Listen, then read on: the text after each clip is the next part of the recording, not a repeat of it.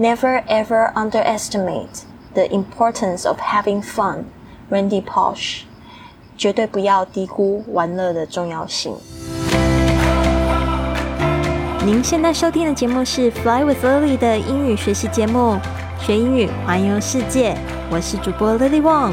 这个节目是要帮助你更好的学习英语，打破自己的局限，并且勇敢的去圆梦。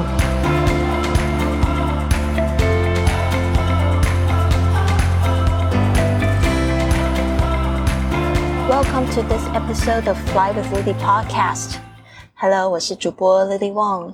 今天呢，想要讲的是这个 having fun。Where do people hang out in 高雄？高雄人到底都在哪里玩？有没有机会来到高雄？或者是 Where do people hang out in your city？你有没有办法用这个举一反三的方式呢来讲啊？Where do people hang out in your city？在你城市里面的人都在哪边玩呢？ 好的，我现在人在都兰，所以呢，我现在面对的是一片大海，还有一个稻田。然后今天浪很大，风声很大，然后背景还有这个惨叫声。呃，不知道它会不会是一个非常好录音的地方？如果你真的觉得太吵了啊，希望我在录音室里面录音，希望你可以告诉我。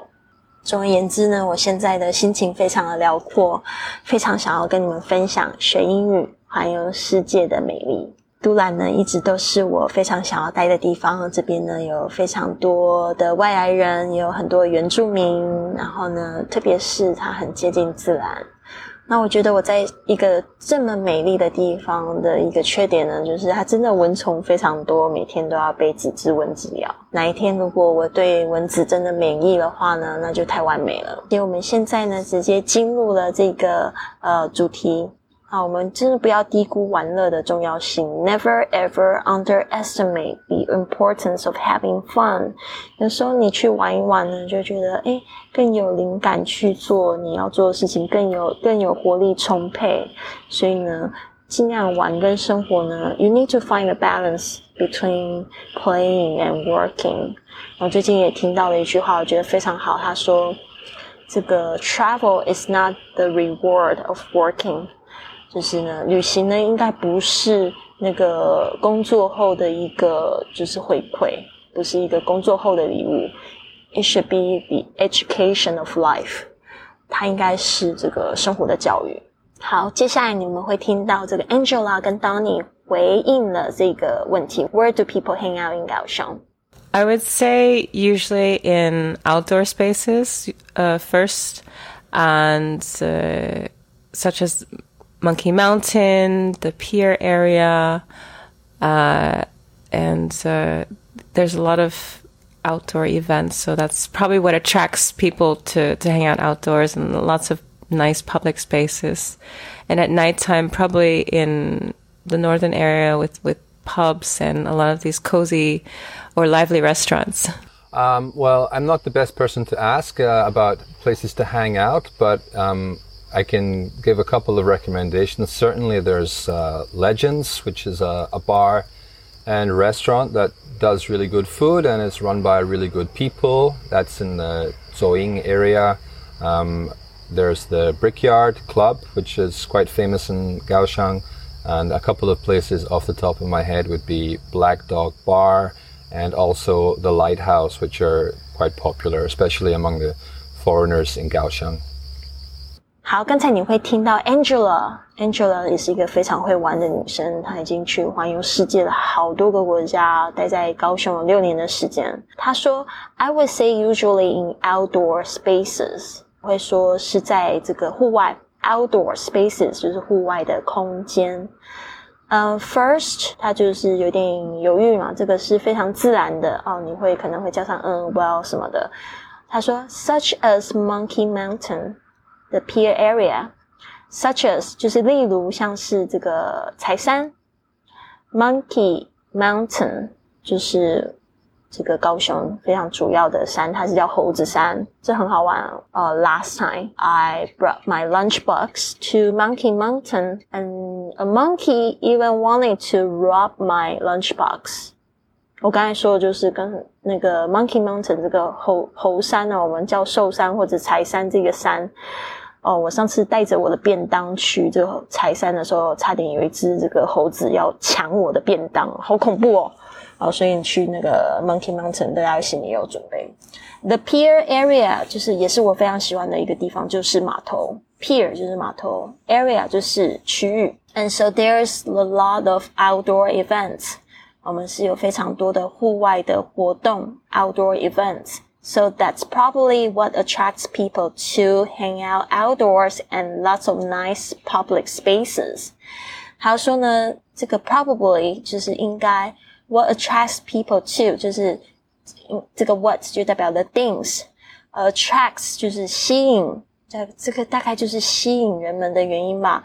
To hang out outdoors，我们注意一下这个 hang out 就是打发时间去玩乐的意思。Outdoors，呃，户外，and lots of nice public spaces，有很多很多的这个公共的地区、公共的空间。And at night time。probably in the northern area with pubs and a lot of these cozy or lively restaurants。就是说，在晚上呢，at night time。 Probably 就是他大概，因为他在表示他自己的意见，他不是百分之百 sure，不是 a hundred percent sure。Northern area 就是北部的区域，with pubs 就是有这个有酒吧，还有 a lot of cozy and lively restaurants。他说呢，那里有非常多的，就是气氛很好的餐厅。 Danny 他也很好玩，因为 Danny 他在录音的时候呢，他就表示他说觉得这个有一点难度，因为他他其实他说他没有什么太多的，就是不太常出门啊，不太常出去就是 hang out。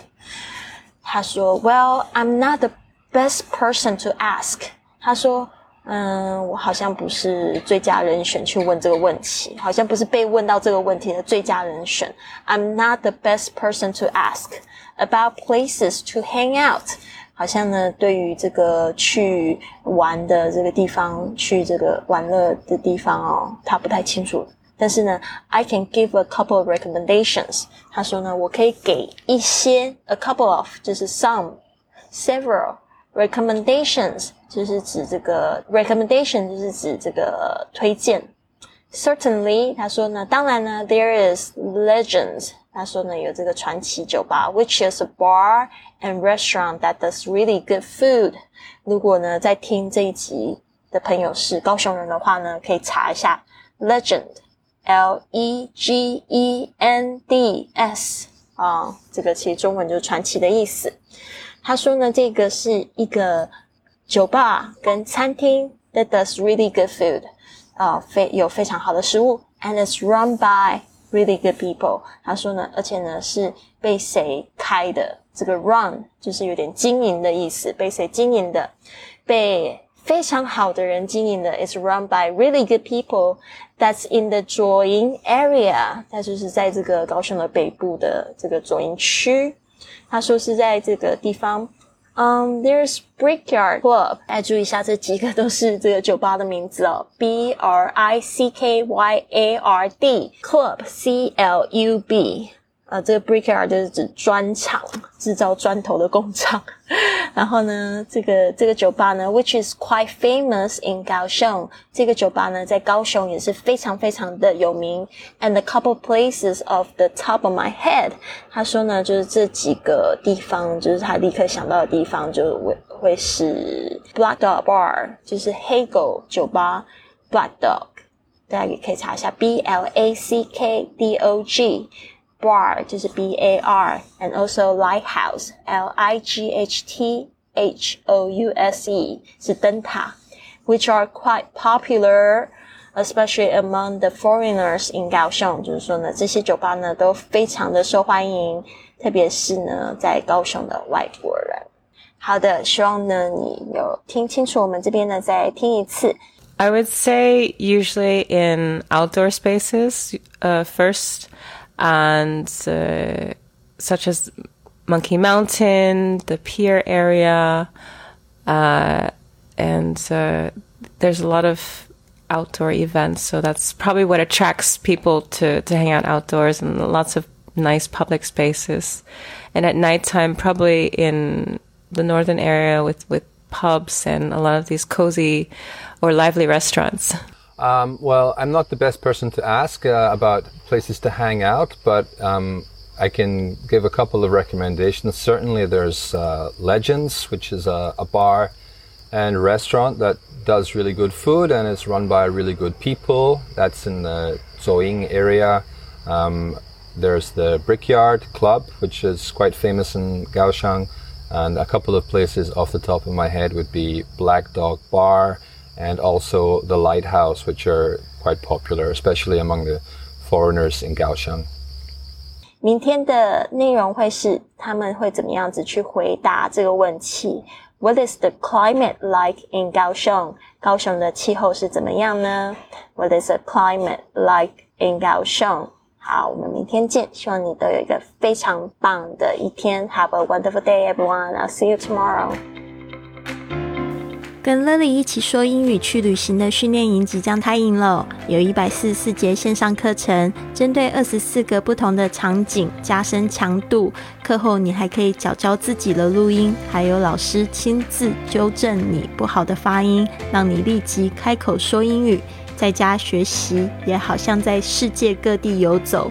现在报名到公众微信账号 i fly club，回复文字训练营。让我们一起去学英语，环游世界去。